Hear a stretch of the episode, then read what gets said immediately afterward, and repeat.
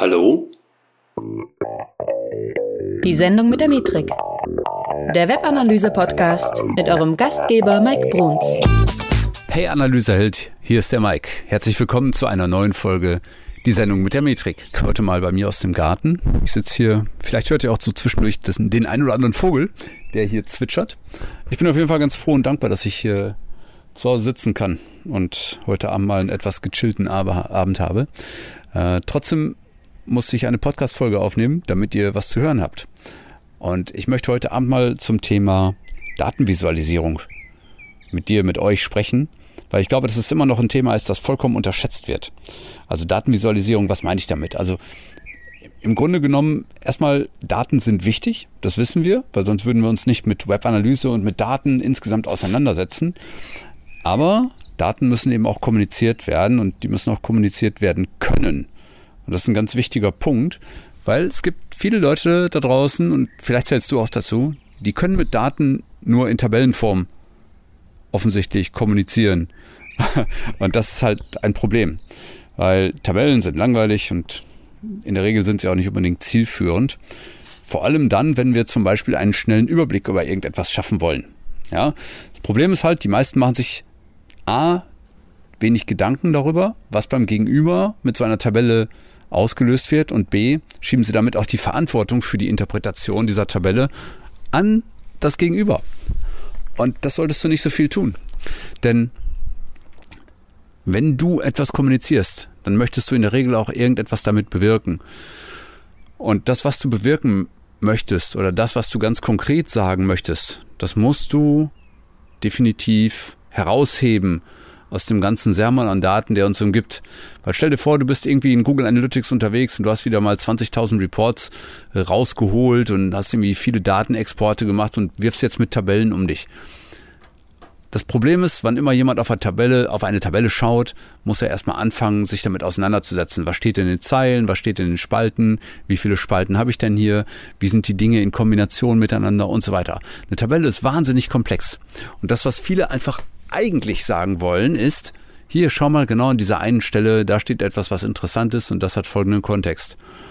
Das heißt, eigentlich musst du als Kommunizierender, als jemand, der mit Daten etwas bewirken will, musst dir die Mühe machen, eine vernünftige Visualisierung zu finden, die das, was du sagen möchtest, klar ausdrückt. Und natürlich gibt es mittlerweile gute Tools, die das eben können. Also Tools, die ich zum Beispiel kenne und die ich auch zum Teil halt gut nutze, sind Tableau, Clipfolio, vor allen Dingen aber eben Data Studio. Ja, äh, letzteres ist halt nicht nur kostenlos, sondern hat mittlerweile wirklich eine gute und hohe Vielzahl an sehr, sehr guten Visualisierungen. Und die werden halt auch stetig erweitert, dadurch, dass man das der Community gegenüber geöffnet hat. Das heißt also, an Visualisierungsmöglichkeiten mangelt es in der Regel nicht. Was tun aber trotzdem alle? Entweder werfen sie eine Tabelle aufs, aufs Brett oder kommunizieren in Spaghetti-Graphen, also mit vielen Liniendiagrammen übereinander gelegt und so weiter. Und das ist halt ein Problem, ja, weil die Menschen verlieren den Bezug zu Daten, wenn sie von ihnen erschlagen werden. Sie fühlen sich denen nicht gewachsen. Und deine Aufgabe als jemand, der Analyse betreibt und jemand, der Aussagen tätigen möchte, der auch Analysen dafür nutzt, um Entscheidungen vorzubereiten, du musst dafür sorgen, dass das besser ist. Ja. Und das Verrückte ist einfach, dass es nicht nur um die Wahl des, der Chartform selber geht, sondern erstmal musst du dir überlegen, was möchtest du mit den Daten sagen? Denn auch in einer Chartform selbst kannst du noch viele Anpassungen vornehmen, die dafür sorgen, dass deine Aussage am Ende präzisiert und oder konkretisiert wird, dass du einfach viel mehr Impact damit hinterlässt bei deinem Gegenüber. Ja. Und wie gesagt, in jeder Chartform hast du Möglichkeiten der Anpassung. Ja. Äh, du kannst zum Beispiel in vielen Charts erstmal irgendwie die Farbe grundsätzlich rauslassen. Das ist ein Tipp, den ich in meinen Data Studio Seminaren oder Workshops eben gerne gebe oder wenn jemand bei mir im Coaching fragt. Ja, was soll ich denn, wie soll ich so einen Chart aufbauen? Was soll ich denn auf so ein Dashboard draufwerfen? Da sage ich, mach erstmal grau. Mach erstmal alles grau. Weil warum willst du Farbe reinbringen? Weil jede Farbe lenkt erstmal den Benutzer auf sich grundsätzlich. Und wir wollen ja nicht unseren Blick auf alles lenken. Wir wollen nicht ein, ein Liniendiagramm mit fünf Linien haben und jeder hat eine eigene Farbe. Da weißt, weißt du ja nicht mal, wo du hingucken sollst als erstes. Mach erstmal alles grau. Ja. Und bevor du dann irgendwie entscheidest, was du hervorheben möchtest oder was du da konkret bunt färben möchtest oder hervorstechen lassen möchtest, das musst du dir dann erstmal überlegen, was du sagen willst mit diesem Chart. Oder wenn du bei Vergleichszahlen zum Beispiel statt Liniendiagramm machst, einfach mal ein Säulendiagramm zu nutzen. Also das Balkendiagramm, das von oben nach unten wächst, wenn du so möchtest. Also statt einfach nur ähm, den Nutzer raten zu lassen, welches Ergebnis denn jetzt äh, das Bessere ist, wenn du zum Beispiel Liniendiagramme nebeneinander setzt und hoffst, dass einer eine Linie schon so klaren Vorsprung hat vor anderen, dass das erkennbar ist, was du damit meinst. Du musst halt immer sehen, was kannst du besser erkennen als Mensch auf einem Diagramm. Und oftmals ist es so, dass du Längen zum Beispiel besser unterscheiden kannst als Anteile. Ja, da kommen wir gleich nochmal auf das Thema äh, Tortendiagramme. mein Lieblingsthema. Der eine oder andere wird es schon mal gehört haben hier. Also es gibt auch andere schöne Visualisierungsformen, die viel zu selten genutzt werden. Ich bin zum Beispiel großer Freund von ja, Verteilungsdiagrammen, ja, also so Streudiagramme oder Blasendiagramme, äh, wo halt Punkte auf zwei verschiedenen Dimensionen ja, gezeigt werden können. Und dann sieht man eben schon, wo sich Unterschiede zeigen. Das ist eine sehr schöne Visualisierungsform. Wenn du jetzt dann noch ein Blasendiagramm machst, wo du auch noch die Dicke der Punkte zum Beispiel mit ergänzt, wunderbar. Also oft ist das eine sehr gute Visualisierungsform, um zum Beispiel Cluster zu zeigen oder um zu zeigen, wo bestimmte Dinge herausstechen und so weiter. Sehr, sehr schöne Form. Aber nochmal, das Aller, Allerwichtigste ist, du musst erstmal wissen, wofür du kommunizierst. Und dann kommen wir wieder zu dem Thema, das mich immer umtreibt. Hast du Ziele für das, was du kommunizieren willst? Oder wird hier einfach nur geraten, was denn vielleicht wichtig sein könnte? Ich bin großer Fan von Kennzahlen, mit Aussagekraft, also sogenannten KPIs, Key Performance Indicators. Und die müssen auf den Punkt genau kommunizieren können, ob du gerade mit deinem Business erfolgreich bist oder nicht. Und da musst du dir halt Gedanken dazu machen, weil Umsatz ist eben nicht die Kenngröße, die dir in der Regel ermöglicht zu sagen, ob du erfolgreich bist. Die sagt halt nur, ob du was verkaufst, aber nicht, ob du profitabel bist damit oder ob Kunden wiederkehren und so weiter. Weißt du, das ist eine vordergründige Größe. Und natürlich ohne Umsatz kein Gewinn, keine Frage. Aber wenn ich die Wahl habe, nehme ich immer den Gewinn als Kennzahl. Ja, oder noch mehr Lifetime Value. Also auch da, welche Metrik kommunizierst du in einem Chart oder in einer Kennzahl oder was auch immer? Was ist das, was dich umtreibt? Und ja, wie gesagt, du musst dir halt überlegen, welche Zahlen du kommunizieren willst. Ähm, die meisten werfen halt irgendwas auf ein Dashboard und hoffen, dass das beim Gegenüber dann schon klar ist, was gemeint ist. Und auch das musst du mal sehen, das ist eine kommunikative Hürde, denn du weißt vielleicht noch, wovon du sprichst. Du musst aber immer dran denken, auf der Gegenseite hast du möglicherweise Menschen, die mit Daten noch nicht so viel am Hut haben oder denen du wirklich die Welt erstmal erklären musst.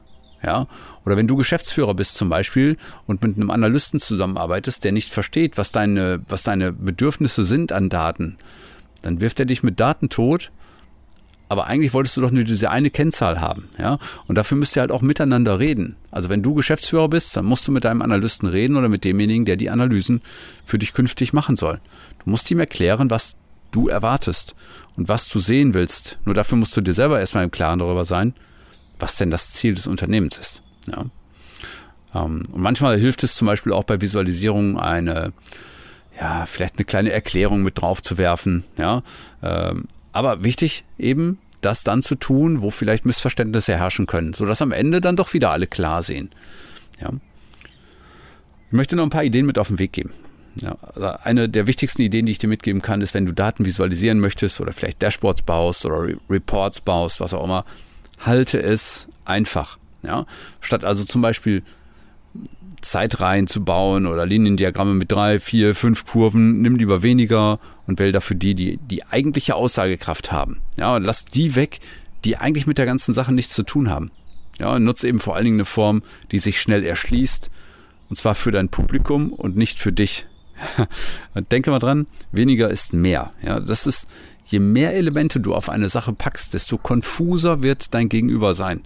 Und das muss auf jeden Fall vermieden werden. Ja, und deswegen, zeig auch ganz klar, worum es geht. Und überlasse, das ist ein ganz wichtiger Tipp, solltest du dir merken, der ist vielleicht Millionen Dollar wert, ähm, überlasse die Interpretation nicht deinem Publikum. Ja? Also wenn nicht glasklar ist, was du mit einem Chart sagen willst, dann mach's nochmal. Oder nimm eine andere Visualisierung, was auch immer du, du versuchst. Aber mach es so eindeutig, dass jedem klar ist, was gemeint ist. Frag dich das immer mit so einer gewissen Zivilistensicht dahinter. Ja, also was würde jemand denken, der hier vollkommen unbeschlagen in das Ganze reinkommt? Und je nachdem, es kommt immer ein bisschen darauf an, wo du kommunizierst. Jetzt in einem Papierausdruck macht es natürlich keinen Sinn, aber du kannst auch für Interaktivität sorgen. Gerade wenn du mit Data Studio arbeitest oder auch mit, mit Power BI oder was auch immer. Du kannst immer dafür sorgen, dass eine gewisse Interaktivität entsteht. Und ich liebe einfach Data Studio in der Hinsicht. Da haben die wirklich einiges getan in den letzten ja, dreiviertel Jahr vielleicht. Da ist richtig was dazugekommen zu dem Thema. Und äh, da kommst du als, als Workshopleiter schon oft gar nicht mehr hinterher, was sie da alles eingebaut haben. Musst du aber echt schon am, am Start bleiben, damit du den Überblick behältst, weil da so viel passiert. Ne? Und äh, gerade das Thema Interaktivität ist wirklich wahnsinnig wichtig. Weiterer Tipp, liefer Kontext. Ja, und wenn du Kontext lieferst, dann denk dran, dein Publikum kennt vielleicht keine Vergleichswerte. Ja, das heißt, wenn du jetzt sagst, irgendwie, wir haben jetzt aber irgendwie 20.000 Nutzer, ja, dann ist deinem Publikum aber nicht klar, was bedeutet das? Wie viel hattest du denn vorher? Ist das jetzt ein grüner Pfeil nach oben, roter Pfeil nach unten? Wie viel hatten wir denn konkret vorher?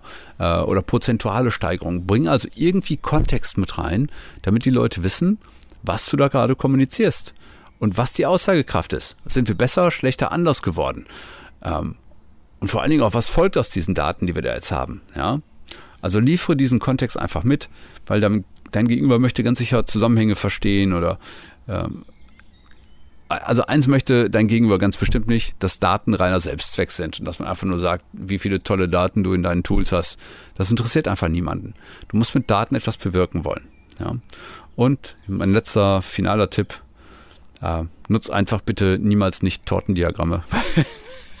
also, oder du kannst ja auch Pie-Charts nennen oder Kuchendinger oder whatever. Aber es ist einfach immer ein Graus, wenn man Tortendiagramme sieht, weil es ist schwer, hatte ich eben schon erwähnt, Verhältnisse einfach zu sehen, die nicht in Länge ausgedrückt werden, sondern irgendwie in, in Anteilen oder, oder in Gradzahlen oder sonst was. Ähm, und was dazu kommt bei Tortendiagrammen, du brauchst in der Regel immer noch eine Agenda, die nebenan steht. Das heißt, du hast immer schon einen Blicksprung. Du kannst in einem Tortendiagramm sehr, sehr schwer nur visualisieren, wie sich eine Entwicklung gezeigt hat, also wie es vorher war, wie es nachher war. Da musst du schon zwei Tortendiagramme machen, die fressen nur Zeit und Platz und Nerven und also es ganz klarer Tipp, es geht immer anders als mit einem Tortendiagramm. Das musst du dir einfach merken und dann wirst du auch plötzlich Lösungen finden, wie das nämlich viel, viel besser geht.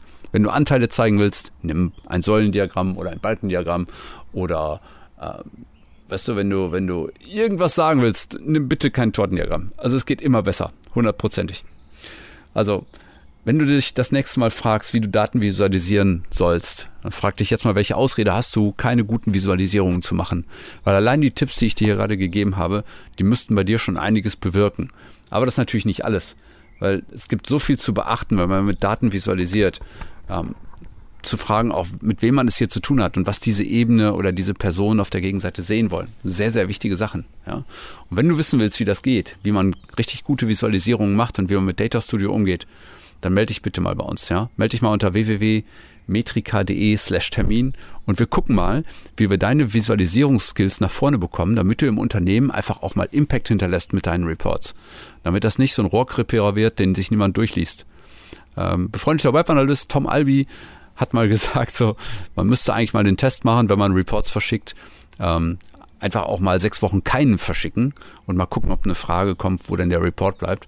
Und ja, ehrlicherweise, bei den allermeisten Reports wird wahrscheinlich niemand hinterher weinen, weil sie ohnehin so schlecht sind, dass man nicht wirklich irgendwas damit anfangen kann. Also deswegen, frag dich mal, sind deine Reports gut? Ist die Art und Weise, wie du mit Daten kommunizierst, im Unternehmen oder für dich selber meinetwegen auch, ist das schon aussagekräftig.